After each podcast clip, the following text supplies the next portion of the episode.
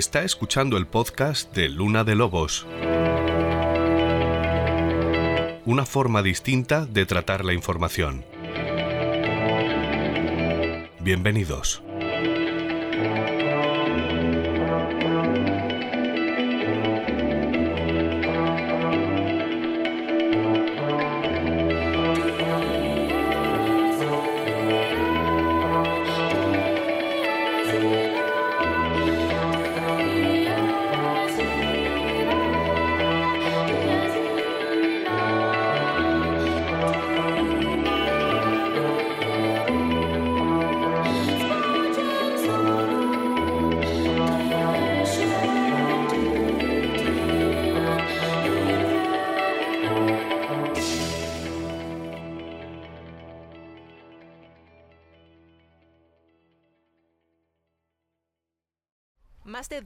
2.400 inmigrantes han llegado a Canarias desde este sábado, casi mil más que los que arribaron a las islas en todo el pasado año.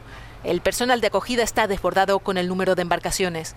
Sale ah, el salvamar o sale el avión y localizan cuatro o cinco al mismo tiempo. Es tremendo lo que está pasando. También en Tenerife han tenido que habilitar camas en el garaje de esta comisaría, una imagen insólita. Este repunte no se veía desde 2006. Se absorbe, se distribuye, se recolocan, pero el flujo de llegada es muy superior a la respuesta de acogida. El gobierno canario pide el compromiso solidario de Europa, pero los expertos recuerdan que no ha habido previsión ni coordinación. ¿A qué espera el gobierno para solucionar lo que está ocurriendo en Gran Canaria? Más de 2.000 personas con sus miedos, con sus preocupaciones y sus derechos siguen esperando una respuesta en el puerto de Arguineguín, un campamento provisional levantado por el gobierno en agosto. Hasta allí han llegado en patera centenares de personas en los últimos meses. Viven, lo están viendo, hacinados en ese muelle, en unas condiciones inhumanas. Algunos llevan aquí varios días durmiendo a ras de suelo y a la intemperie. El gobierno ha realojado hoy a varios migrantes en algunos complejos turísticos de la isla después de que varias personas pasaran horas en la calle. El PP y Podemos en Canarias ya han pedido la dimisión del ministro Marlasca.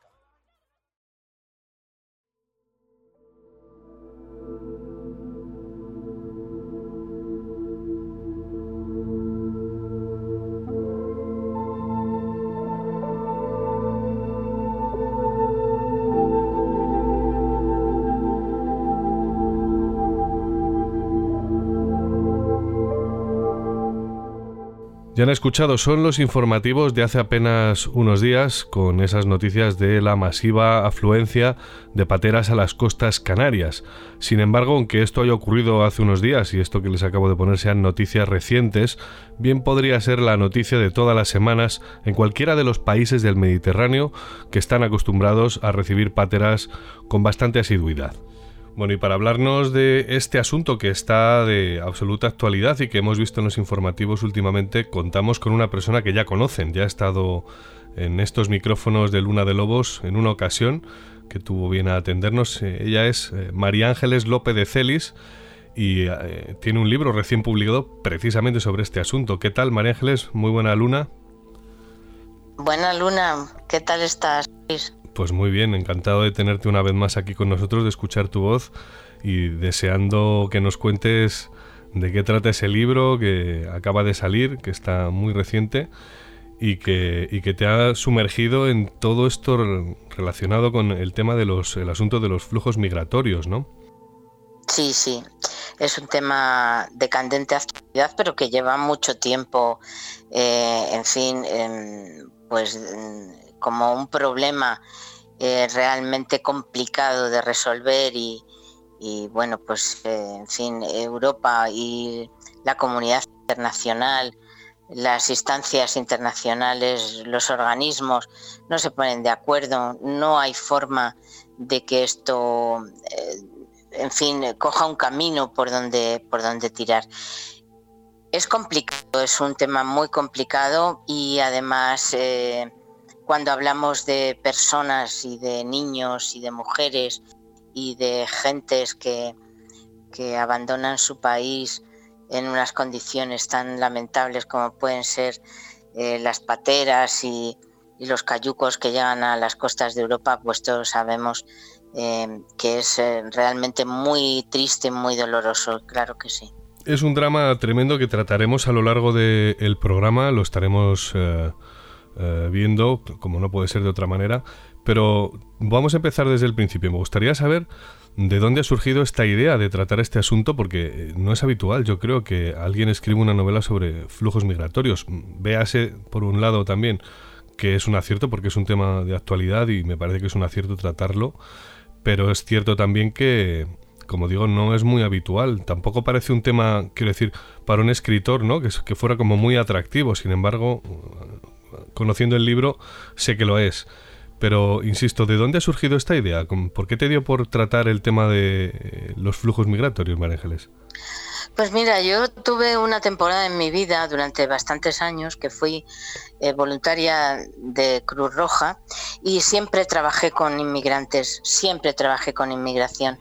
Entonces, desde, desde hace muchos años es un tema que me, que me preocupa, que, me, que conozco un poco de cerca, y bueno, son dramas humanos, ¿no? Que no dejan de ser eh, muy complicados de resolver y, sabemos todos que, se nos, nos desborda, ¿no? Es un tema que nos desborda completamente. Yo, todo el que me conoce me llaman, me llaman la autora de lo social. Yo siempre trato temas sociales. De alguna manera eh, considero que los temas que me preocupan a mí, pues son los que le interesan a la gente como yo y a la gente normal, ¿no?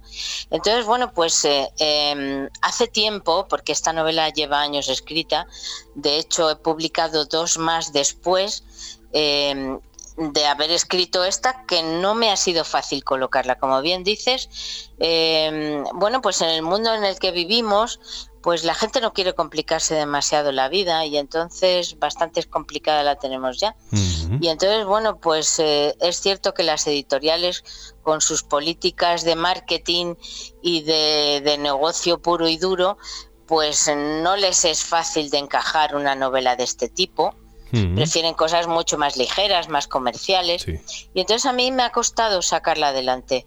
De hecho, eh, bueno, pues eh, la editorial Almuzara, que es una editorial andaluza, eh, cuyo director es em, Manuel Pimentel, Manuel Pimentel leyó la historia y se enamoró de ella y realmente ha sido un honor para mí haber publicado en una editorial más pequeña, hmm. pero que de verdad ha cuidado mucho el texto, lo ha valorado muchísimo y, de verdad que eh, lamentablemente estamos en unos tiempos muy difíciles para sacar un libro. Hmm. Es muy difícil colocar en este momento información, pues porque tenemos muy bloqueados los canales pues no se pueden hacer presentaciones, no se pueden hacer eh, muchos actos, eh, no se pueden hacer ferias de libros, no se pueden hacer muchísimas cosas.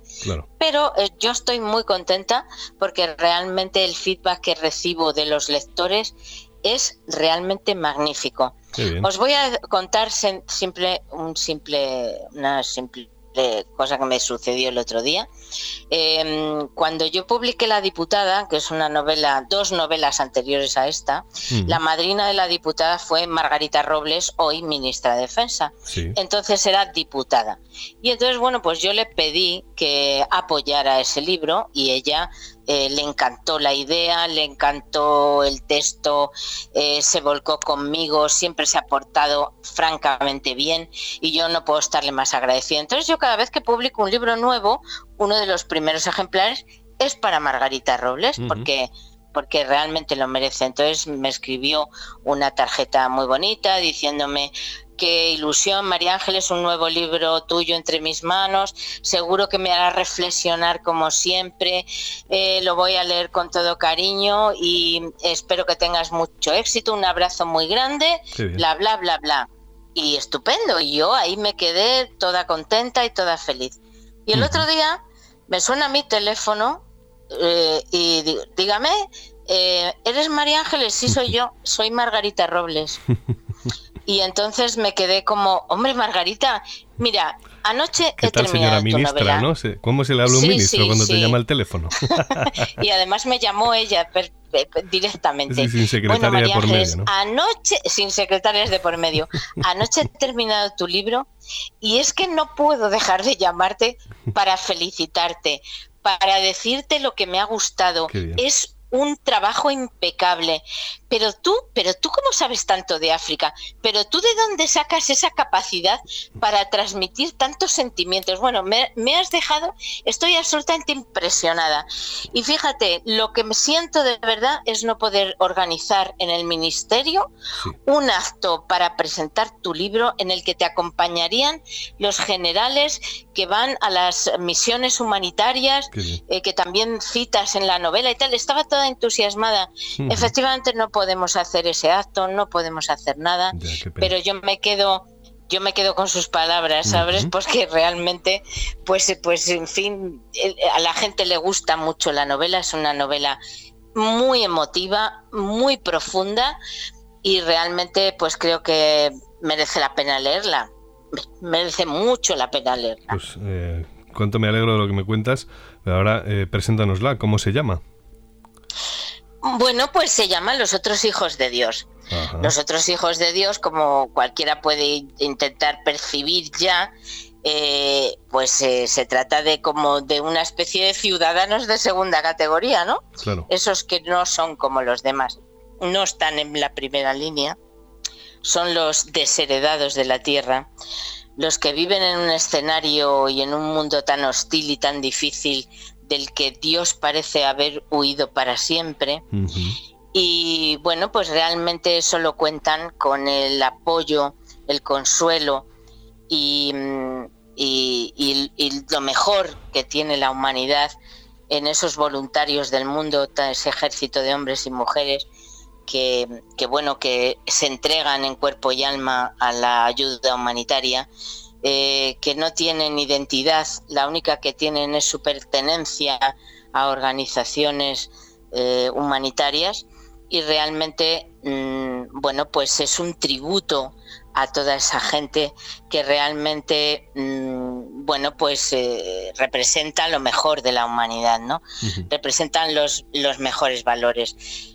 Mm, hay dos monjas en esta novela, dos mujeres extraordinarias, son dos personajes de los que te enamoras enseguida y son la conciencia de la humanidad. Ellas hablan eh, y realmente viven pues como de alguna manera vivió Jesucristo. Sí. Son los apóstoles de la era moderna, son esas personas especiales que, que nadie sabe ni que existen y dejan su mundo, su zona de confort, su estado del bienestar para, para eh, trabajar y entregar su vida eh, a gentes mm, que realmente eh, no tienen nada, nada, carecen de todo Ujú. y ellos pasan a ser pues a estar en peligro, eh, a mal comer, a mal vivir, a estar expuestos a enfermedades, incluso a la muerte. Y lo hacen con, con esa, eh, con esa generosidad de la que es capaz el ser humano. Parece mentira oyéndote eh, que vivamos tan al margen de esa realidad tan terrible. Es verdad que los informativos están mm, básicamente todos los días contando cosas no muy buenas, eh, pero también es cierto que algunos escenarios, mm, digamos que el foco de la actualidad se pone sobre ciertos sitios durante una temporada y después se olvida, ¿no? Es algo que eh, forma parte de, bueno, del periodismo moderno, es una lástima, pero es la realidad. Quiero decir, eh, podemos hablar del caso sirio, ya hablaremos más adelante. Eh, pero es un buen ejemplo de cómo hemos pasado de tener una información en primera línea todos los días relacionada con las pateras que llegaban a Lesbos a directamente desaparecer del mapa. Es decir, es como si ya no llegaran y sin embargo siguen llegando. Pero déjame, Claro que déjame que centremos el- el- el- la entrevista. Te quiero preguntar cómo son los flujos migratorios en la actualidad. ¿Cómo, cómo funcionan? Eh, es cierto que no han dejado de existir a lo largo de toda la historia. Eh, eh, en- en tiempos de Roma ya ocurría y, y era algo que de hecho ponía en peligro su estabilidad, sus fronteras y de hecho acabó con el imperio, ¿no? Pero ¿cómo son los flujos migratorios en la actualidad? Pues como todos sabemos, hay um, de alguna manera hay dos tipos de flujos migratorios, los que eh, la población que se mueve dentro del continente al que pertenece eh, y, el que el que huye de su realidad eh, tan hostil y tan desesperada, ¿no? Y, entonces sí, esos salen del continente e intentan llegar al primer mundo. Eh, lógicamente mm, dentro de, por ejemplo, del continente africano, porque hay otros movimientos en Sudamérica, hay mm, otros movimientos incluso, eh, bueno, pues dentro de Europa mismo, ¿no? Pero básicamente de lo que hablamos eh, en mi novela es el escenario es África. Es África es la zona más castigada, ¿no? El Sahel africano, esa zona subsahariana donde la vida es muy difícil. Pero em, tenemos que tener en cuenta que hay mm, dos causas básicas eh, para que las poblaciones se muevan de esta manera, ¿no? Cambien incluso de país, atraviesen fronteras. Y es em, una, las catástrofes naturales, que normalmente lo que traen es eh, pues hambrunas, destrucción. Entonces, bueno, pues cuando hay una auténtica catástrofe de este tipo, las poblaciones se mueven para intentar encontrar eh, recursos y posibilidad de una vida mejor. Y lo que son los conflictos bélicos. Básicamente en África los conflictos eh, bélicos son los que han traído Mm, la mayor parte de los flujos migratorios. O sea, digamos que la, población huye de la guerra. La guerra, la guerra, la guerra de Darfur, todos estos conflictos, eh, Sudán, que ha tenido un, un pues eh, un presidente, un primer ministro que ha sido incluso juzgado por el Tribunal eh, de Justicia Internacional como una persona eh, en fin, como un genocida, o sea, eh, son limpiezas étnicas, hablamos de, cosas terribles, ¿no? De crueldad. Entonces, bueno, pues eh, básicamente son esas dos causas, pero es mucho más, son mucho más importantes los conflictos bélicos. Antes me citabas Luisa Siria y ahí tenemos un, un foco mm. importantísimo de, conflicto bélico que ha traído eh, todo ese movimiento de personas, ¿no? Mm. Es que es inevitable, o sea, mm. es inevitable. El, problema está en que eh, cuando hay un flujo muy importante de salida eh, hacia Europa o hacia el mundo desarrollado, ¿no? Estados Unidos y demás, Europa no puede absorber, no puede absorber a toda esa población que entra. Es imposible. En este momento Europa tiene además otros muchos problemas, como todos muy bien sabemos. O sea, no estamos en, la mejor, en el mejor momento como para absorber a toda esa cantidad de inmigración que viene de África. Te iba a preguntar cómo está sufriendo Europa todos estos flujos, incluso eh, quiero decir, puede parecer un poco egoísta, porque, claro, para alguien que huye de la guerra, decir que Europa no está en una buena situación, para ellos, la peor situación que pudiéramos tener, para ellos es, puede ser el paraíso, ¿no? Claro, lo que pasa es que generalmente cuando hablamos de conflictos bélicos tribales, incluso tribales, hablamos de una de un África eh, muy muy rudimentaria, muy las aldeas, montones de aldeas parecen casi prehistóricas, parece que están todavía en la edad de, piedra, o sea, no tienen luz, no tienen, o sea, hablamos de una forma de vida eh, muy básica, ¿no? Normalmente esta gente que, huye de esas limpiezas étnicas y demás eh, no sale de África, no, no sale de África, quiere regresar, quiere regresar a su tierra en cuanto pueda, a su origen. Entonces, bueno, pues tenemos eh, la guerra de Darfur que trajo tantos, eh, tantos flujos, pues la gente se quedó en Chad, un país mm, básicamente pues casi peor todavía. Eh, eh, su economía es aún más precaria casi que la de Sudán. Quiero decir que, que parece mentira que los países eh, más pobres son los que están más dispuestos a compartir. Es una cosa bastante interesante. Suele ser así siempre. suele ser eh, el, todo el flujo que entra a Europa suele venir de Marruecos, de los países del Magreb, de Senegal. Es decir, hablamos de otro tipo de, emigración. Hablamos de personas que buscan una vida mejor, porque su vida eh, se ha convertido en una dificultad tremenda, pues porque no hay trabajo, porque las condiciones de vida son muy precarias y quieren una vida mejor. Pero huyen de África, huyen de esa realidad que les ha tocado vivir, ¿no?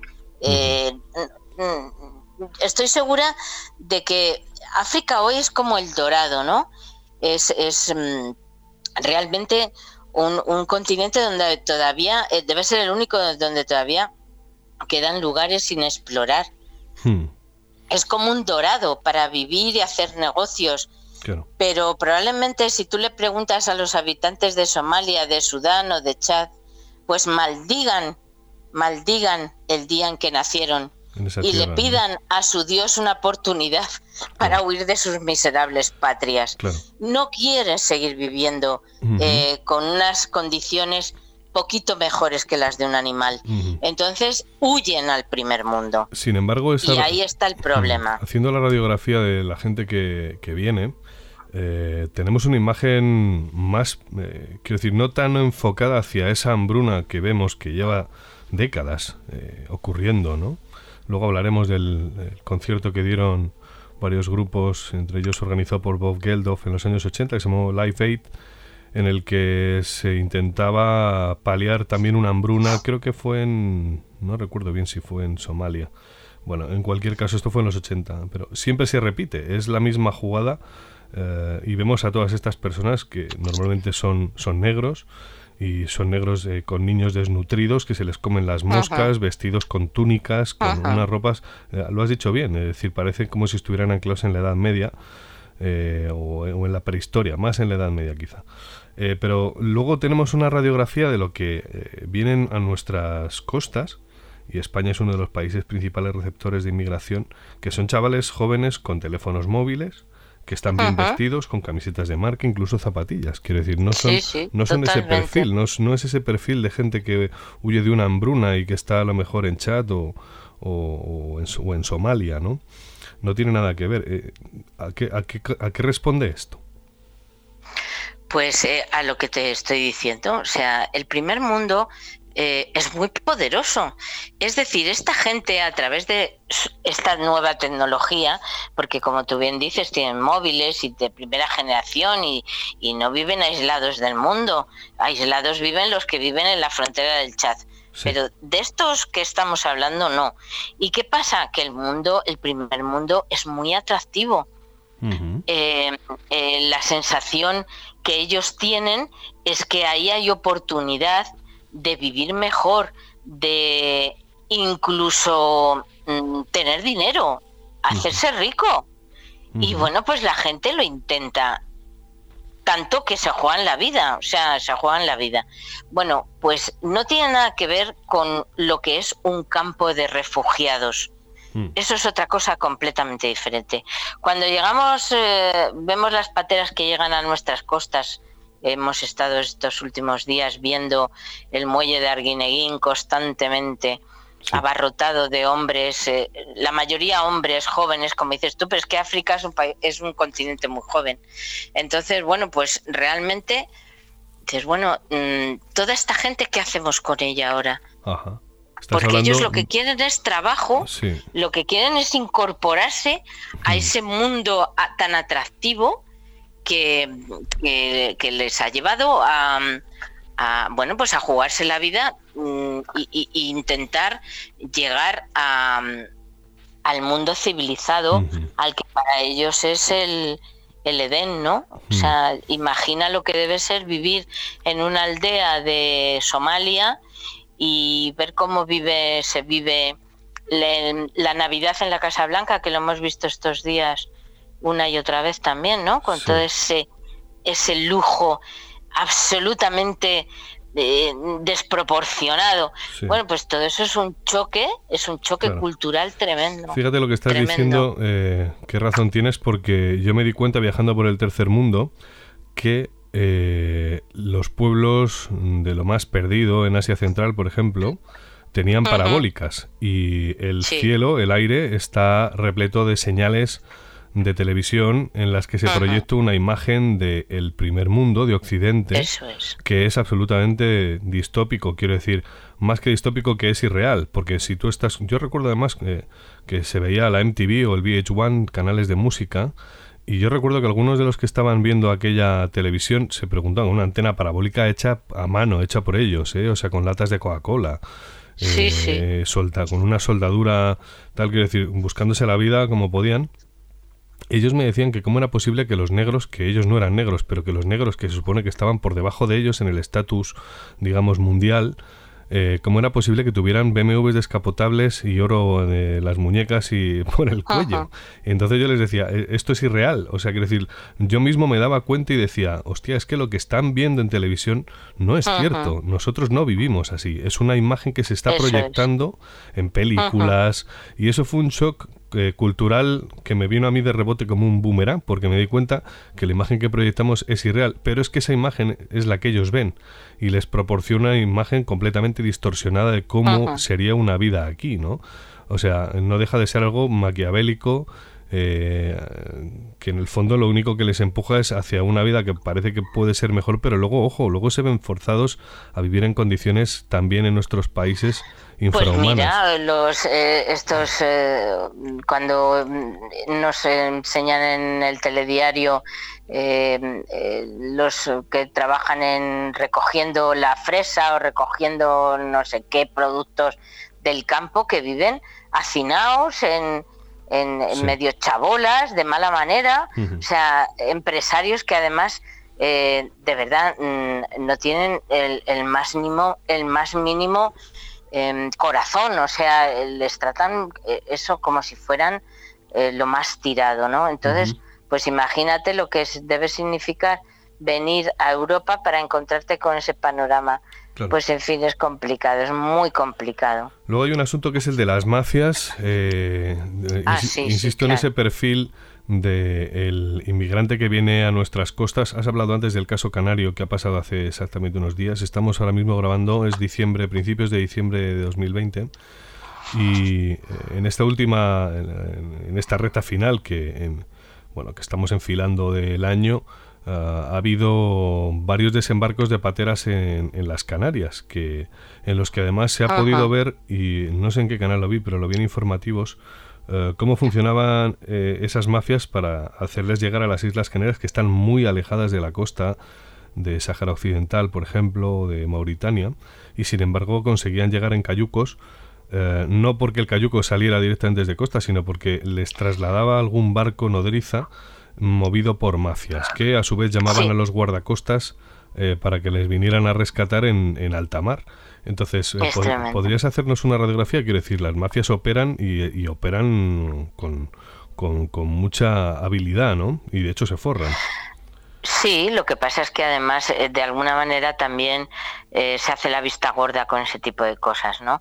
el otro día escuchaba que por parte de, los gobiernos de sus países de origen, eso está claro. Marruecos, ¿no? se abre el grifo, se abre el grifo o se cierra el grifo, según interesa. Y entonces, bueno, pues luego, de todas formas, estos movimientos eh, quiero que quede muy claro que no, no son eh, que de repente no, nos, nos surgen y, nos desbordan y no, no, no, no. O sea, quiero decir que eh, los servicios de información y los servicios secretos de, están hartos de informar de este tipo de movimientos y sabemos o deberíamos saber ¿eh? los ministerios eh, correspondientes, eh, que estas cosas van a suceder y que en los próximos días o en las próximas semanas se prevé una entrada masiva o un acercamiento masivo a las costas españolas. Eso lo saben, se sabe desde mucho antes de que suceda.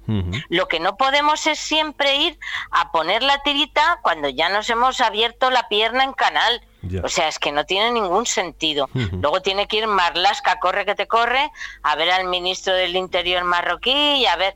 No, hombre, no, hay que poner los medios antes y todo esto eh, tiene que estar muy controlado. Eh, oía el otro día que la media más o menos que le cobran a cada a cada africano que se monta en un cayuco son entre 4 y 5 mil euros. ¿Tú sabes lo que debe ser 4 o 5 mil euros para esta gente? Pues debe ser como para mí un millón. o sea, no sé cómo decirte, ¿eh? es, es una fortuna. Esta gente luego eh, eh, no puede pagar esas cantidades, al final acaban medio esclavizados. Es una mm. cosa, es una cosa increíble, increíble. Que en pleno siglo XXI todo esto suceda ¿eh? sin que mm, sin que haya mayores consecuencias, no sé cómo decirte, sí, sí, los primeros días, Buah, esto no puede ser, tal, hay que sacar a toda esa gente de los muelles, hay que llevarlas a no sé dónde, tenemos que eh, bueno, pues eh, reportar una serie de personas a la península y cuando no las devoluciones en caliente y cuando no... Pues, pero, pero oiga, mm, es que esto no es solución. O sea, la solución es que no salgan de sus países. No podemos absorber esa cantidad de inmigración sin control de ninguna clase. No podemos, es que es imposible. Claro. Y luego somos un país por donde, como nos, le pasa a Grecia, como le pasa a Italia, como le pasa a los países que tenemos costa, que bueno, pues estamos martirizados por este tema, porque de alguna manera luego la distribución en Europa y las, las cuotas de, de inmigrantes que cada uno ha de absorber, eso luego no se cumple, eso no se cumple.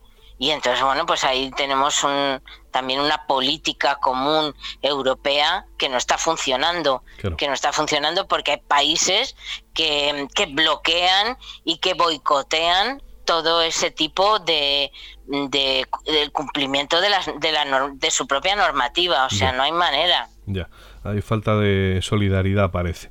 De, o falta de voluntad también por parte de Europa. Eh, te iba a preguntar, es verdad que son países los que has comentado que tienen un, montón de miles de kilómetros de costa y enfrente tenemos a países pues como Argelia, como Marruecos, que son las lanzaderas de estas eh, mafias con eh, esos cayucos.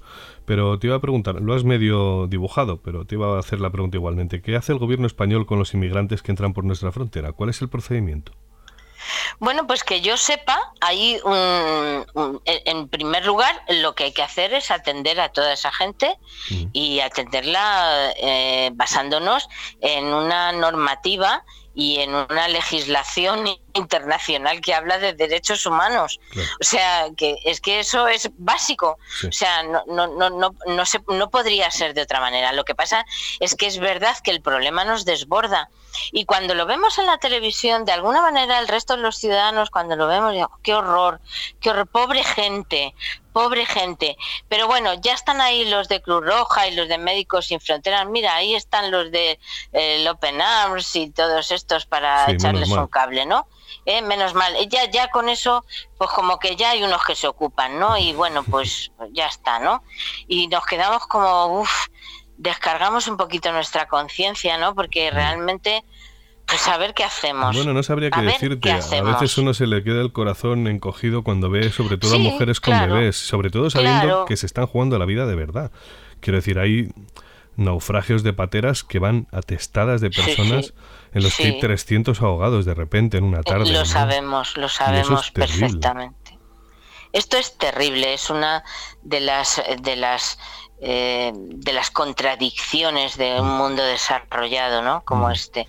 Lo que hemos creado, yo tengo la sensación, y a lo mejor me estoy yendo un poco por las ramas, pero creo que es una reflexión que apunto porque a lo mejor pues hay gente que también la comparte. Creo que vivimos en un mundo, pero desde hace tiempo ya, en el que el afán es constante de división, de dividirnos, de enfrentarnos. Es un constante. Em, primero fue, bueno, las ideologías políticas, empezando por ahí, ¿no? Las izquierdas y las derechas. Seguimos con esa historia. Eh, después han sido los hombres y las mujeres. Es decir, en vez de em, eh, intentar entre todos solucionar un problema como es la desigualdad o la violencia de género, los problemas que todavía existen entre hombres y mujeres, que todavía están sin resolver, bueno, pues de, lo que se trata es de, enfrentar, es como un enfrentamiento entre hombres y mujeres. Y últimamente ya pues tenemos entre ricos y pobres, ¿sabes? Mm, Incluso dentro de nuestro país está sucediendo eso, ¿no? No son los mismos los que cogen COVID en Vallecas que los que lo cogen en Núñez de Balboa. A ver si nos entendemos, ¿eh? Entonces, bueno, pues eh, esto es lo que hay. Y yo creo que hay una, una especie de poder en la sombra que intenta constantemente dividirnos. Nunca la, las sociedades han estado tan polarizadas. Tú ves lo que ha sucedido en las elecciones eh, eh, en Estados Unidos y, bueno, un, país donde siempre ha habido dos, eh, dos partidos políticos básicos, donde siempre ha habido unos los dos adversarios. Pero esta confrontación nunca en la vida, jamás, nunca. Es curioso. Quizá esa escisión, esa separación forme parte de algo que está muy bien arraigado eh, dentro del alma humana. Quizás sea un mal que solamente hay que tocar un poquito a la puerta para que aflore inmediatamente. Eso es. Eso es. te iba a preguntar, ¿qué hacen estos inmigrantes una vez que entran? Bueno, pues eh, yo creo que lo que eh, de alguna manera primero hay que eh, atenderles, bueno, pues controlarles de alguna forma, mm, tomarles sus filiaciones, de dónde vienen, quiénes son porque luego si circulan o de alguna manera mm, los metemos en estos centros especiales, ¿no? Para para emigrar, que normalmente están hacinados y están desbordados también, eh, bueno, pues hay que controlar quién es toda esta gente. Y después, pues empezamos con, esa especie de, de, bueno, pues eh, es como una procesión, ¿no? Ves a toda esa gente, eh, unos detrás de otros, como... En fin, ¿qué quieres que te diga? Están abocados a regresar a sus países no hay otra solución. no, en este momento creo que no hay otra menudo fracaso cuando han pagado 5.000 euros una mafia o 3.000 para que les traiga y sería eh, perderlo todo, ¿no? Perderlo todo y quedarse encima probablemente perseguidos y, amenazados, ¿no? Claro. Eh, hablabas antes de que es un arma arrojadiza que utilizan algunos estados para llegar, imagino, no sé, pedir otras cosas a cambio, ¿no? Es como si de repente Marruecos quiere cerrar un acuerdo pesquero, imagínate que de repente abre la frontera y deja que las mafias operen con toda tranquilidad, ¿no? Sí, sí, sí, sí. Es una forma de crear problemas, ¿no? Y de crear inestabilidades. Claro, nosotros, como muy bien has dicho, estamos justo eh, frente a los países mm, lanzaderas de toda la inmigración y entonces, mm. bueno, pues nos toca ser la puerta de Europa para todo esto. Y entonces, bueno, pues lo tenemos muy complicado porque luego ya sabemos que hay, bueno, pues ahora te comes todo el marrón, ¿no? Como les pasa a los griegos o como les pasa a los italianos. Entonces, bueno, pues nos toca comernos estos marrones, pero yo creo que lo resolvemos bastante bien dentro de lo que cabe. ¿eh? Eh, yo quiero también romper una lanza en favor de, de nuestras autoridades en ese sentido, de, bueno, de incluso em, de las fuerzas del orden que controlan a toda esta masa, que no es nada fácil de controlar. Eh, por supuesto, a las ONGs que están ahí siempre en la punta de lanza de todo esto, ¿no? Y que también se la juegan, ¿eh? También se la juegan. Y realmente creo que al final eh, conseguimos pues devolverle a esta gente una cierta dignidad. Pero, insisto, no podemos absorber todo este flujo que nos llega de, África, es imposible. Fíjate que te estoy escuchando, vamos a hacer una pausa, pero voy a dejar en el aire primero algo que estoy escuchando. Te estoy oyendo y me, me gusta darme cuenta de que no enarbolas el, discurso de lo políticamente correcto. Apuntas a ciertas cosas que no eh, estarían dentro de ese discurso de lo políticamente correcto y eso es bueno porque está más cerca de la verdad. Como te digo, vamos a hacer una pausa y regresamos en unos instantes.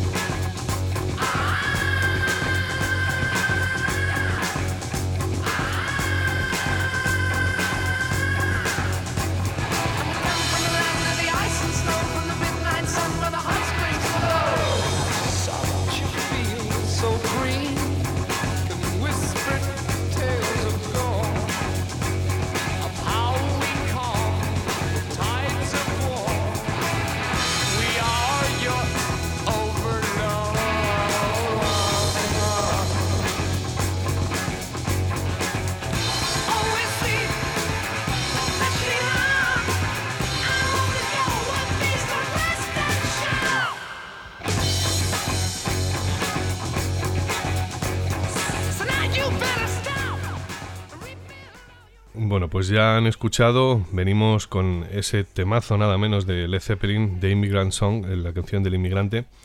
Y decía hace un momento que María Ángeles está siendo no del todo correcta a nivel, eh, o sea, políticamente correcta. Eh, todo lo contrario, está dejando entrever que todo esto es un problema, no deja de ser un problema más allá de lo humanitario, obviamente, pero y de lo humano pero son una amenaza. Eh, es decir, todo este problema de gente aterrizando en nuestras costas con cayucos de forma, bueno, eh, masiva, como ha pasado en, otros años, es cierto que ha bajado últimamente, pero ¿son una amenaza estos flujos migratorios, eh, María Ángeles?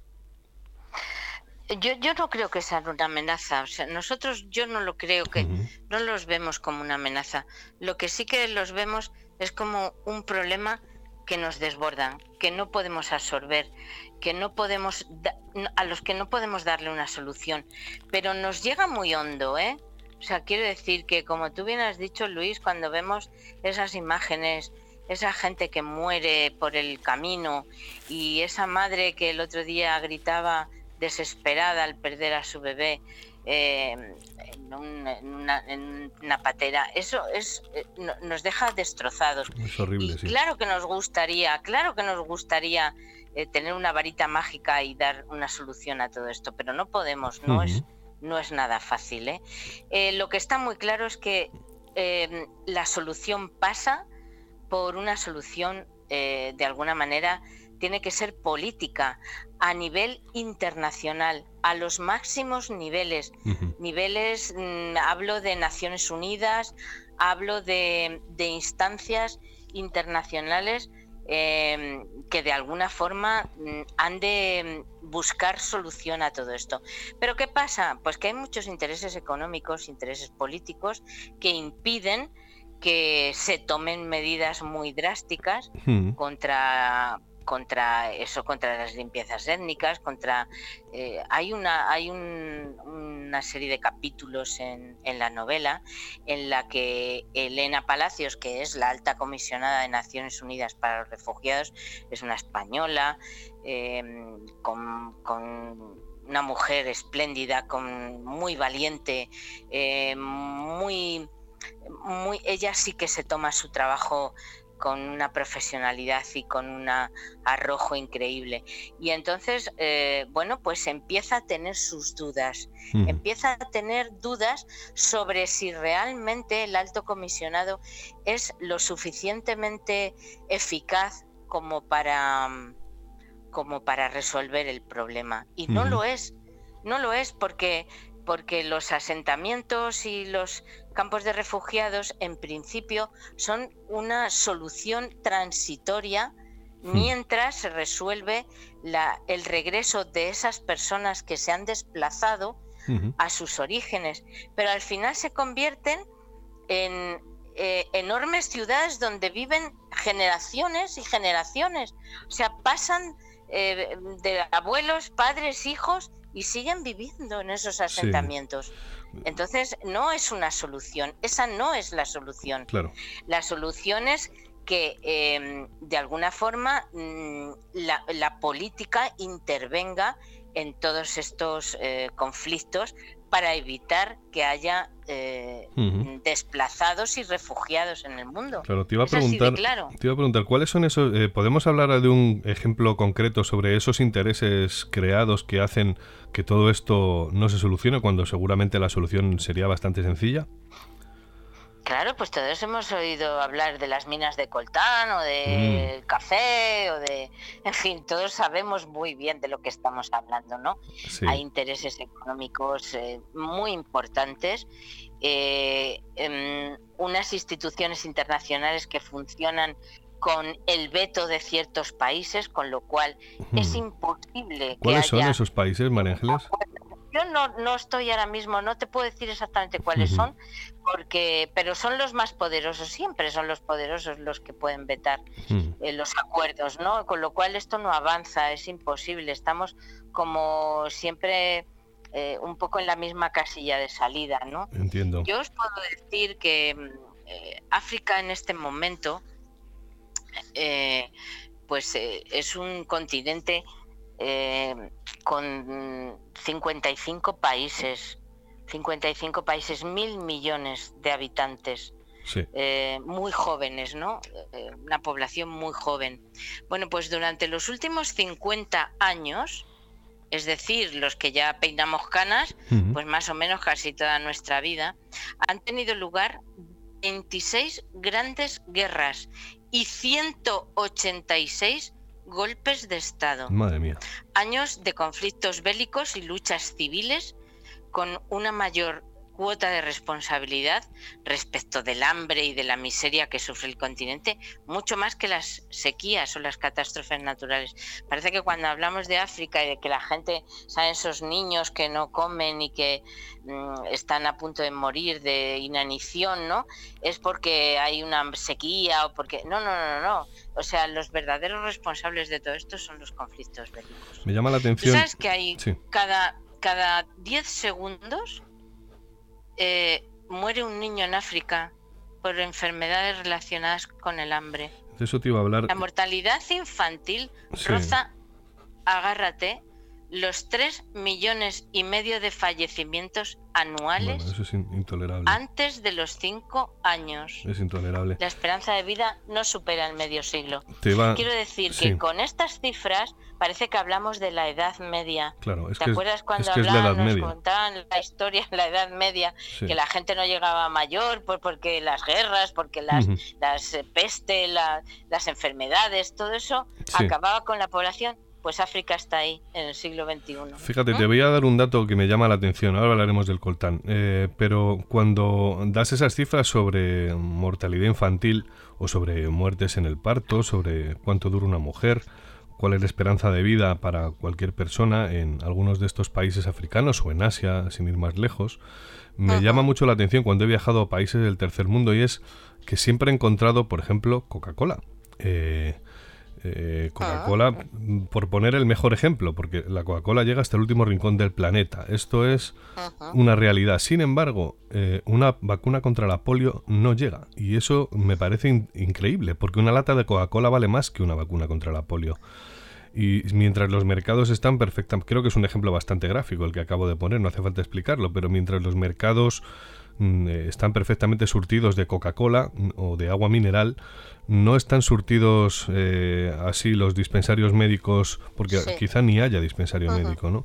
Y esto me llama mucho la atención, claro, porque me hace ah. sentir eh, especial vergüenza. Eh, ¿Cómo es posible que enfermedades erradicadas, yo tengo un hijo pequeño que va a hacer tres años. Hombre, claro, claro, enfermedades que, que, son muy fáciles de, mm. De, contra las que luchar, o sea, e, es fácil.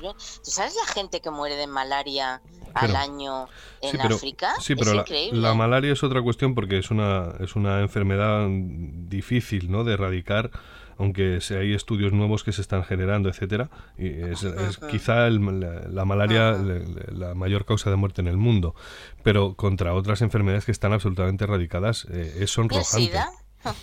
Bueno, el SIDA igualmente tenemos retrovirales, ahora mismo nadie se muere, o es muy raro que se muera por el VIH, ¿no? Pues en África es una plaga. Pero fíjate, por el sarampión, por la fiebre tifoidea, o por cosas así, que son con un antibiótico se pueden solucionar. y sin embargo y sin embargo no llegan. Eso es culpa. de diarreas. Claro.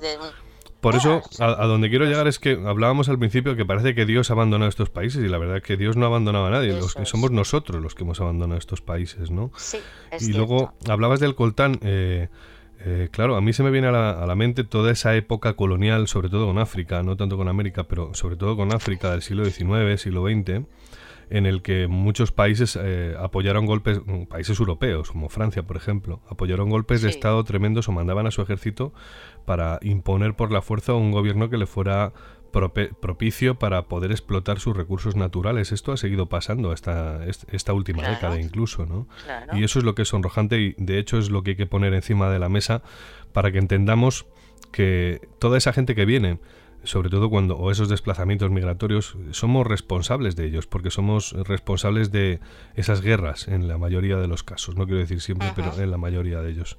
Entonces, eh, un poco en resumen, María Ángeles, eh, te, iba, te iba a preguntar. Bueno, pues eh, sí, dime, dime. No, te, iba a decir, eh, ya hemos visto que hay flujos migratorios dentro del continente africano que no son una amenaza para nosotros. Son desplazados más que, claro, no emigran, emigran de sus países, pero hmm. la sensación de que como es todo un poco las fronteras interiores son, mm, bueno, pues muy poco, son bastante, además han sido em, creadas de una forma eh, artificial, que no es natural, o sea, han mm. sido muy forzadas, ¿no? Efectivamente por ese tipo de acuerdos al final de conflictos y demás. Bueno, pues entonces hay una mezcla que no distingue unos países de otros realmente. Entonces son desplazados más que otra cosa, ¿no? Y, y los, los inmigrantes son los que salen de África, ¿no? Para mí hay una diferencia entre una cosa y la otra. Yo quería comentar Em, sobre todo algunos datos que son muy, muy reveladores, ¿no?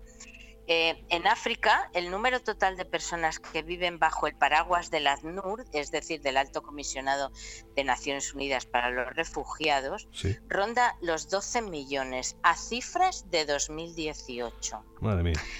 Si extendemos la referencia a todo el planeta, la cantidad de, eh, de estas personas eh, se acerca a los 60 millones de refugiados y desplazados, que se distribuyen en más de 300 campos. Hay más de 300 campos en el mundo, sin olvidar que, por supuesto, el 80% de estos asentamientos eh, se localiza en países en vías de desarrollo, exactamente. O sea que eh, las cifras en, estos casos, estos niveles de desplazamientos son los más altos que se han registrado nunca desde que se realizan estadísticas. Son los flujos migratorios em, eh, más increíbles que ha habido en el planeta. Sí, por Cuando encima el planeta se supone que está eh, más desarrollado, ¿no? Sí. No, las diferencias son muy grandes, más abismales que nunca. Claro, es el modelo económico el que impone todo esto. Eh, Exacto. te iba a preguntar, eh, cuando llegan a nuestro país, eh, se ha quedado descolgado esta pregunta, cuando llegan a nuestro país, a, las costas, consiguen sortear los controles policiales y, digamos, bueno, pues aterrizan y se ven aquí sin que nadie les retenga, ¿viajan fuera de España, se quedan en nuestro país o suben a Europa estas personas? Yo creo que mm, intentan Hombre, España es un país muy atractivo. ¿eh? Yo creo que hay una, mm, un número importante de gente que llega a nuestras costas y que se acaba quedando en España.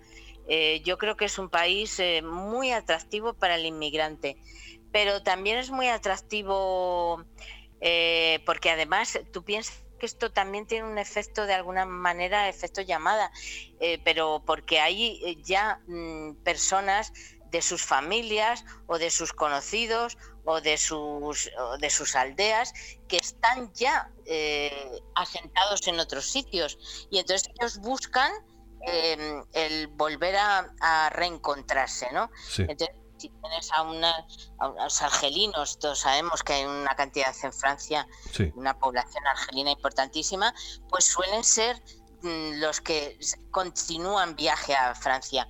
Alemania es un país muy atractivo. Alemania es un país, además, que trata bien al inmigrante. Es un país que, que es muy es muy escrupuloso con, con los derechos humanos. Creo que tienen cosas mm, de verdad muy interesantes. El pueblo alemán creo que tiene eh, cosas que realmente Mm, a lo mejor los mediterráneos somos muy solidarios, pero muy a lo bruto. Luego no sabemos hacer bien las cosas. Eso, luego para coger la aceituna los tenemos a todos ahí apiñados y, en fin. Quizá, quizá el caso alemán... Quizá el caso alemán responda a ese trauma monumental de haber asesinado a unos cuantos millones de judíos. Es posible que todo eso lo llevan en el ADN y ese sentimiento de culpa posiblemente tenga algo que ver. Pero es verdad que Alemania también es un país eh, muy eh, que recepciona muy bien al inmigrante.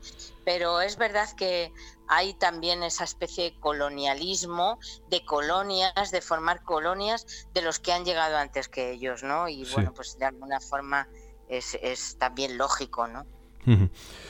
Pues te iba a preguntar, eh, Claro, ah, hemos visto ya flujos migratorios dentro de África y ahora te iba a preguntar, ¿hay flujos dentro del continente europeo? Y ya me refiero, por ejemplo, al caso de los españoles que han tenido que viajar por Europa eh, después de la crisis, sobre todo de 2008, para encontrar trabajo. ¿Esto está registrado? ¿Es una realidad? Eh, lógicamente son desplazados, o sea, son, son personas que se desplazan. Lo que no, lo que de alguna forma dentro de la Unión Europea se considera un territorio unitario, ¿no? Entonces, bueno, pues no, puedes decir que eres un inmigrante. Hmm. Eh, es cierto que, el inmigrante es el que sale de su país y luego la inmigración es la que llega eh, y, lógicamente eh, es el, país de, que recepciona. Pero yo creo que la Unión Europea sí que es cierto que tiene esa connotación un poco de, de territorio único, ¿no?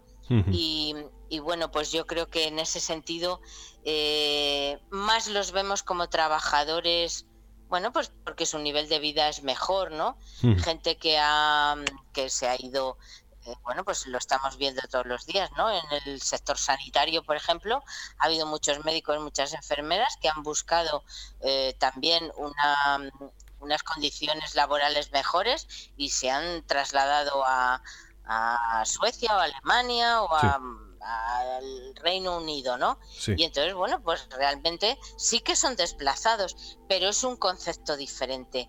Yo creo que el desplazamiento lo que tiene sobre todo es em, e, esa dificultad de sobrevivir.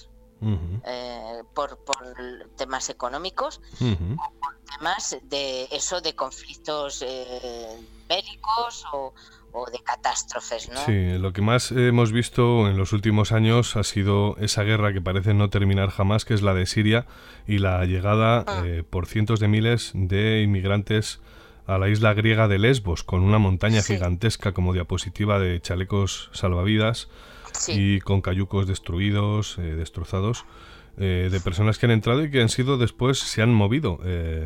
Eh, por el territorio europeo. De hecho, Alemania acogió un millón de inmigrantes cuando la crisis fue la más grave. Yo recuerdo que Turquía era la que no estaba parando ese flujo eh, migratorio. Eh, que bien podría haberse resuelto de una manera muy sencilla, haciendo campos de refugiados en las fronteras turcas eh, para después de volver a esos desplazados a sus territorios de origen, que es seguramente lo que más desean. Nadie desea abandonar su país, eh, pero sí que sería una solución, se me ocurre, y ahora te preguntaré por tu punto de vista. Eh, sí, también Jordania ha, absorbido muchísima población siria desplazada. ¿Por qué? Pues porque además esto va de otra cosa. Quiero decir que los sirios, por ejemplo, son personas que tienen otra educación, han sufrido una guerra pero antes de esa guerra eran una población culta, tenían trabajo, eran unas sociedades organizadas y desarrolladas dentro de lo que es el desarrollo que cada país nos corresponde. vamos, nada que ver, o sea, es no, con una aldea del, del, África subsahariana, nada que ver. Entonces, esta gente sí que no quiere vivir en un campo de refugiados. Es una solución tan transitoria como que en cuanto pueden quieren volver a su país, reconstruirlo y volver, quieren volver. Los africanos se han conformado, se han conformado con vivir en un campo de refugiados, pero la ayuda humanitaria no puede ser eterna tampoco. La ayuda humanitaria no es la solución a, décadas de, de, personas, cientos de personas, cientos de miles de personas que viven en campos de refugiados, donde viven gracias a, a lo que a, lo que les dan los demás. O sea, ellos no producen nada. Esto no, no es una solución, no es una solución eh, que, pueda durar tanto tiempo. Los sirios no, los sirios quieren volver a su país, reconstruir y seguir con su vida, claro que sí. Habrá una gran diáspora después de que todo esto termine, si es que termina algún día, porque es terrible lo que hemos visto y lo que estamos todavía viendo. Y fíjate además, me recuerdo lo que veníamos hablando al principio, es el verdadero apagón informativo que tiene Siria. Ya no se habla de Siria. Es curioso, no se, habla absolutamente nada de Siria. Bueno, estamos... Estamos muy centrados en el COVID-19, que, es, como todo es muy, muy terrible, pero a los sirios el COVID seguramente les dé exactamente igual, o sea, es decir, tengan un problema, tienen un problema, de hecho, muchísimo mayor. Ahora bien, te iba a preguntar, eh, ¿cuál es el caso latinoamericano? Hemos hablado de Europa, Hemos hablado de África, pero se nos ha olvidado el continente latinoamericano. ¿Cómo es la situación pues, allí? Eh, pues ya sabes lo que hay. En fin, eh, países económicamente muy deprimidos, eh, con unas, en fin, condiciones políticas también que dejan mucho que desear. Todavía hay bueno, pues lo estamos viendo hmm. todos los días, ¿no? Venezuela, vemos Brasil, estos, estos países con dictaduras férreas y que han causado eh, de verdad la ruina a sus países, la ruina económica, la ruina social y bueno, pues ahora esto tiene es muy complicado de reconstruir, ¿no? y, y bueno, pues cuando la gente no tiene nada, pues intenta mejorar su vida.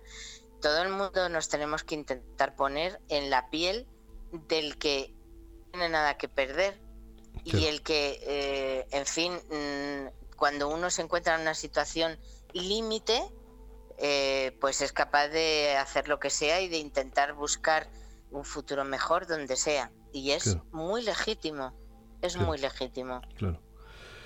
Te iba a preguntar también por el caso mexicano, quiero decir, tenemos, ya hemos visto Latinoamérica, pero hablábamos de los venezolanos que ah, son una gran ah. colonia ahora mismo en España, han venido muchos huyendo de eh, los golpes. Y todos los países fronterizos han absorbido muchísimos venezolanos, ya lo sabemos. Venezuela huyendo quizá de Maduro, de esa deriva. volver, ¿eh? También los venezolanos yo creo que quieren volver. Lo que pasa es que es cierto que España, yo conozco a alguno de los que están aquí y eh, es verdad que es, no deja de ser un país bastante eh, fácil para ellos, pues es la misma cultura, somos católicos también. Entonces para ellos es, no es el shock cultural que puedes sufrir cuando te vas a Alemania, incluso para un español. Claro, claro. Por supuesto. Tenemos el caso mexicano y tenemos el muro, que es el muro de Trump, eh, pero ese muro ya estaba con Obama y ya estaba antes con Bill Clinton. Creo que de hecho se empezó a hacer con Bill Clinton, ¿no? ¿Qué, qué, está pasando en esta parte del mundo que también está bastante en sombra? Pues, eh, pues es lo que mm, comentábamos antes, Luis. Eh, para los americanos o para una población importante estadounidense, los mexicanos son una amenaza. O sea, sí lo sienten como una amenaza. Entonces, bueno, pues buscan las vueltas todo lo posible para que no traspasen esa frontera, ni más ni menos. Y si hay que poner un muro, se pone. Y si hay que construir una valla de cuatro metros, pues se construye. Eso es como el antiguo muro de Trajano que no funcionó para frenar las invasiones bárbaras, ¿no? Nada, no deja de ser curioso. Nada detendrá o la, valla, ¿no? O la valla que tenemos nosotros, que también en, Melilla, que es una valla altísima. Y aún así no lo consiguen. Todos tenemos, eh, en fin, y al final, pues nada puede detener, pero si es que el, muro de Berlín detuvo a mucha gente, ¿no? Claro, es cierto. O sea que cuando la gente está desesperada, la gente intenta y ya le da todo igual, o sea, intenta mejorar su vida y si no, pues si la pierde, pues la pierde, pero, pero se arriesga, se arriesga y es tremendo. No hay que olvidar que estamos hablando de un grandísimo drama humano, o sea, esto que quede clarísimo y de hecho creo que lo hemos dejado patente a lo largo de todo el programa, pero quiero que sientan especialmente ese sentimiento que a mí me queda después de haber visto algunos de estos campos de refugiados eh, por guerras eh, y ver cómo la población te mira con una cara que se te parte el alma, ¿no? Porque te das cuenta de que tú estás eh, con un billete de vuelta, puedes volver en cualquier momento a tu casa y tu casa esté en orden, a pesar de los problemas que pueda haber, pero esta gente no, esta gente no, no, tiene casa directamente, ¿no? Y sobre todo si es por una cuestión bélica es aún más sangrante porque suele haber familias rotas, muchos muertos, eh, familias que se han fragmentado, ah, que se han dispersado por el mundo incluso, ¿no? Y eso es un drama terrible, o sea, quizá en Europa no estamos acostumbrados al sufrimiento, pero cuando ves el sufrimiento ajeno y cómo lo llevan con esa dignidad, uno, bueno, no siente más que agradecimiento a toda esa gente por, por esa entereza, ¿no? Y sobre todo mucha tristeza. Eh, te iba a preguntar, porque también yo he visto y soy creyente en la gente, soy creyente, creo en el ser humano, como decirlo de alguna manera. Eh, claro, te has tenido que documentar para hacer tu novela, eh, digamos, para bueno, eh, hablar de ese personal voluntario, de esa gente que está al más alto nivel en Naciones Unidas en el organigrama, pero también la gente de campo, los médicos, enfermeros, voluntarios, etcétera. ¿Cómo es esta gente que trabaja en estos lugares, María Ángeles? Son seres humanos especiales, para mí lo son, desde luego. O sea, ya te digo que hay que ponerse en el lugar. Mira, hay escenas en, esta novela en la que quedan muy patente eh, ese sacrificio tremendo. E, esa generosidad que hay que sentir para vencer el miedo, para vencer el asco, para vencer eh, las incomodidades, el calor, el polvo. Eh, hay escenas en las que vas a sentir todo eso, porque de verdad que mm, eh, he trabajado mucho, he trabajado mucho para que esta novela fuera casi, casi gráfica, o sea, que tú pudieras masticar ese polvo. Entonces, bueno, pues de verdad que creo, por los testimonios que recibo, que el resultado es muy bueno y la gente así me lo transmite. Maravilloso. Eh, de verdad que no sabéis lo que es eh, trabajar en un campo de refugiados donde se carece de casi todo. Así es, es así es. Es lo peor de lo peor, porque no por ser eh, miembro de una ONG tú vas a tener em, eh, comidas especiales ni cosas deliciosas, porque es que no las hay, no las hay. Eh, no sé cómo decirte, hay que tener una entereza, una fortaleza y una capacidad de entrega que no eh, hay palabras, ¿eh? No hay palabras. Este libro es un homenaje, repito, un homenaje a todo ese ejército de hombres y mujeres anónimos que cada día de verdad hacen que este mundo sea un poco mejor. Pero además nadie repara en ellos. Eh, su labor es absolutamente anónima. Además son los que trabajan efectivamente eh, en, lo que es eh, a pie de, obra. Em, no son sus organizaciones, porque a veces estas organizaciones se acaban convirtiendo un poco en empresas, funcionan un poco como una empresa, pero los que de verdad, los que de verdad em, mantienen ese espíritu de lo que es de verdad la ayuda humanitaria son los que trabajan al pie del cañón, con la gente, con los con los refugiados, con, los niños que pasan hambre, con las mujeres que viven en las peores condiciones que puede vivir un ser humano, porque además las mujeres africanas mantienen ese continente absolutamente dominadas por los hombres. Habría muchísimos temas para hablar, pero realmente la novela eh, de verdad que eh, hace un recorrido por todo tipo de situaciones y, de verdad que he trabajado mucho en ello, me he documentado mucho. Pues antes... Por supuesto viajé a África, por supuesto viajé a Naciones Unidas y he intentado ser eh, de verdad muy, muy, muy rigurosa con todo esto. Es un tema muy difícil y, y muy serio. Recuérdanos antes de despedirnos el título y la editorial en la que está publicada para que todo el mundo pueda comprarla. Y si está en digital. Claro que sí. Sí, sí, claro, está en digital. La podéis, además me han eh, hablado muy bien de la distribución, creo que está muy bien distribuida. Amazon, eh, vamos, está funcionando de maravilla. Fantástico. Y bueno, Corte Inglés, FNAC, Casa del Libro, en fin, podéis encontrarlo en cualquiera de estos eh, centros grandes y, y pues seguro que en algunos pequeños también. Em, los otros hijos de Dios, editorial Almuzara. De María eh, Ángeles López de Celis, apuntadlo eh, para que os quede claro si tenéis interés, yo creo que sí, después de lo que hemos escuchado de boca de su autora. Te iba a preguntar ya para terminar la última pregunta, María Ángeles, que sé que seguro que tú has pensado en ello y como mucha gente piensa a diario cuando ve este tipo de cosas, todos nos llevamos las manos a la cabeza, miramos al cielo y preguntamos si no habrá una solución o qué se nos puede ocurrir. ¿Tú, para ti, cuál sería la solución a todo este problema? La solución es evitar que la gente tenga que abandonar sus países. Solo en casos donde la mano del hombre no sea capaz de poner freno, por ejemplo, fin, una catástrofe natural, un tifón, una sequía prolongada, que, que, en fin, que sea imposible de controlar. Pero si no es así, los conflictos bélicos y los intereses económicos eh, hay que resolverlos con política.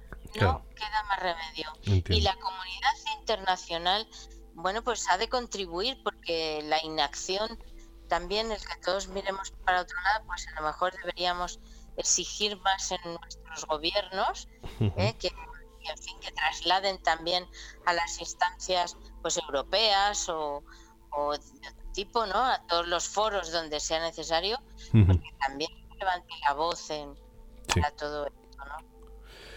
Pues eh, hemos terminado, María Ángeles. Te agradezco muchísimo una vez más. Ya estuviste con nosotros hace un montón de programas en Luna de Lobos hablando sobre los presidentes del gobierno. Hay que recordar que María Ángeles eh, pasó toda su vida, toda su carrera profesional que como secretaria de los presidentes del gobierno en Moncloa y nos habló de bueno esos pequeños detallitos que, bueno, que se quedan un poco, digamos, eh, pues eh, escondidos, ¿no? Que desconocíamos de la vida de los presidentes.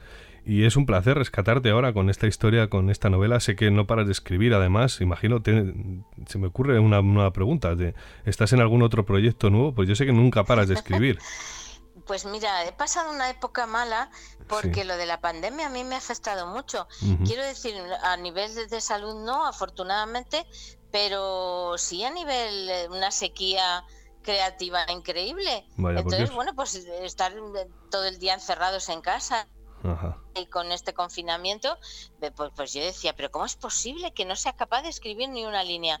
Bueno, me empecé a preocupar porque pensaba que la situación eh, se alargaba y yo, mm, de verdad, esa chispa creativa que yo pensaba que tenía dentro, pues que se había ido que había desaparecido y que, y que ya no iba a volver a ser capaz de crear nada de nuevo. Y he pasado una temporada complicada. Pero ha vuelto, pero parece que va volviendo. Así que tengo un par de cosillas por ahí que vamos a ver. Todavía están muy verdes, pero... Bueno. además los tiempos que corren no son nada fáciles y para la cultura y para el mundo editorial, pues ya sabemos todos cómo están las cosas. Así que bueno, esperemos que al año que viene empecemos a arrancar un poquito y vamos a ver si vamos haciendo otras cosas y, seguro que sí, que algo haremos. Bueno, pues ojalá te tengamos más adelante, seguro que sí, en, uno de esos nuevos proyectos o con alguna de las otras historias que sé que conoces y que conoces bien y que nos encantará escuchar de tu boca. Muchas gracias por haber estado con... claro que sí. Muchas gracias por haber estado con nosotros, María Ángeles, y esperemos que tengas mucho éxito con tu novela. Muchas gracias, de verdad. Un abrazo. Cuídate mucho, un abrazo grande. Igualmente.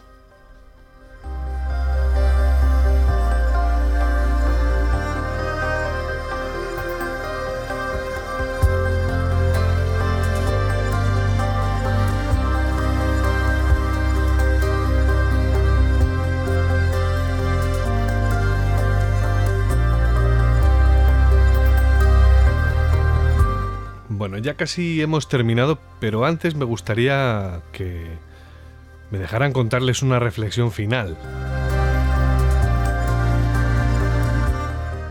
¿No les ocurre que cada vez que sale una noticia sobre inmigración ilegal o sobre una nueva hambruna en África, es como si nos hubiéramos quedado sordos? Fíjese, en Occidente estamos más sensibilizados con el bienestar animal, con el bienestar de nuestras mascotas, que con el de esos otros seres humanos de segunda clase que viven allá, en ese otro lugar llamado tercer mundo. Un mundo tan distante y difuso que es como si no existiera, pero que está frente a nuestras costas y además últimamente está llamando a las puertas de eh, nuestro primer mundo con tanta fuerza que asusta.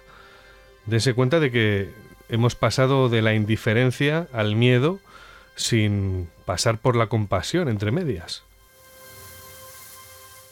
Recuerden que antes, durante el programa, he hablado de que Coca-Cola llega hasta el último rincón del planeta. No es un chascarrillo, es cierto. Yo mismo la he encontrado desde la aldea, además con sorpresa, desde la aldea más perdida de la selva de Yucatán hasta en el desierto del Gobi en Asia Central.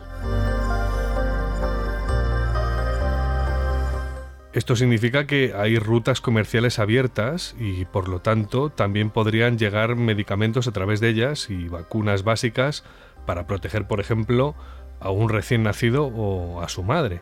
Les estoy hablando de las típicas vacunas con las que los médicos, eh, digamos, inmunizan a nuestros hijos eh, recién nacidos a lo largo de sus 12 primeros meses de vida, por ejemplo, que es precisamente eh, el periodo más crítico en el que en estos países del tercer mundo suelen morir los bebés y las eh, tasas de mortandad infantil eh, bueno pues suelen funcionar con mayores cifras precisamente en esos 12 meses pero bueno la cuestión es que nos han hecho creer que la sanidad o sea que esto no es posible, que la sanidad no puede ser universal y gratuita, ni llegar hasta ese último rincón donde llega la Coca-Cola.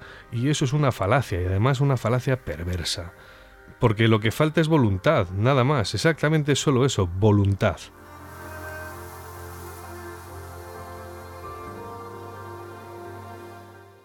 Es posible que alguno de ustedes piense, después de haberme escuchado esto, que soy un ingenuo o un progre eh, con buen corazón, pero fíjense en esta sencilla solución, les voy a cambiar la forma de pensar.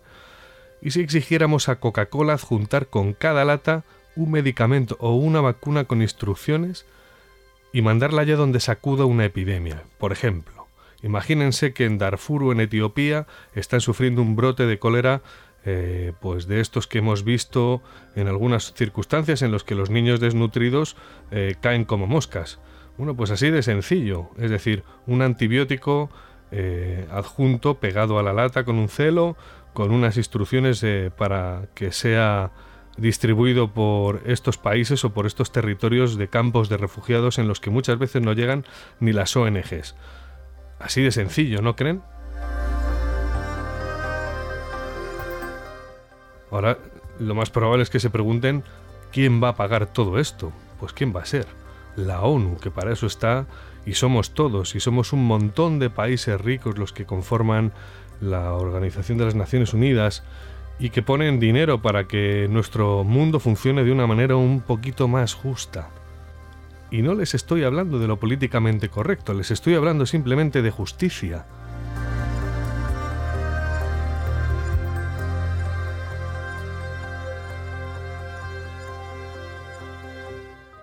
Bueno, ya hemos llegado al final de este programa de Luna de Lobos. Hacía tiempo que no estrenaba este formato, pero es verdad que hemos estado más centrados con las tertulias prohibidas y nuestros amigos los masones, pero hemos regresado en este mes de diciembre eh, con un tema que es candente y de actualidad de la mano de nuestra amiga María Ángeles López de Celis, a la que seguro que tendremos más veces. Bueno, yo lo único que espero es que no solo les haya gustado este programa, sino que además les haya hecho reflexionar. Ese es mi deseo sobre todo, por encima de todas las cosas, que les haya hecho reflexionar. Reflexionar sobre qué mundo somos, qué mundo queremos y hacia dónde queremos ir.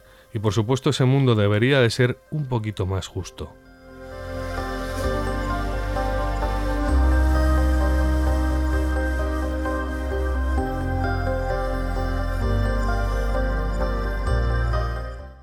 Bueno, hasta aquí hemos llegado. Muchas gracias por escucharnos. Hasta la próxima luna.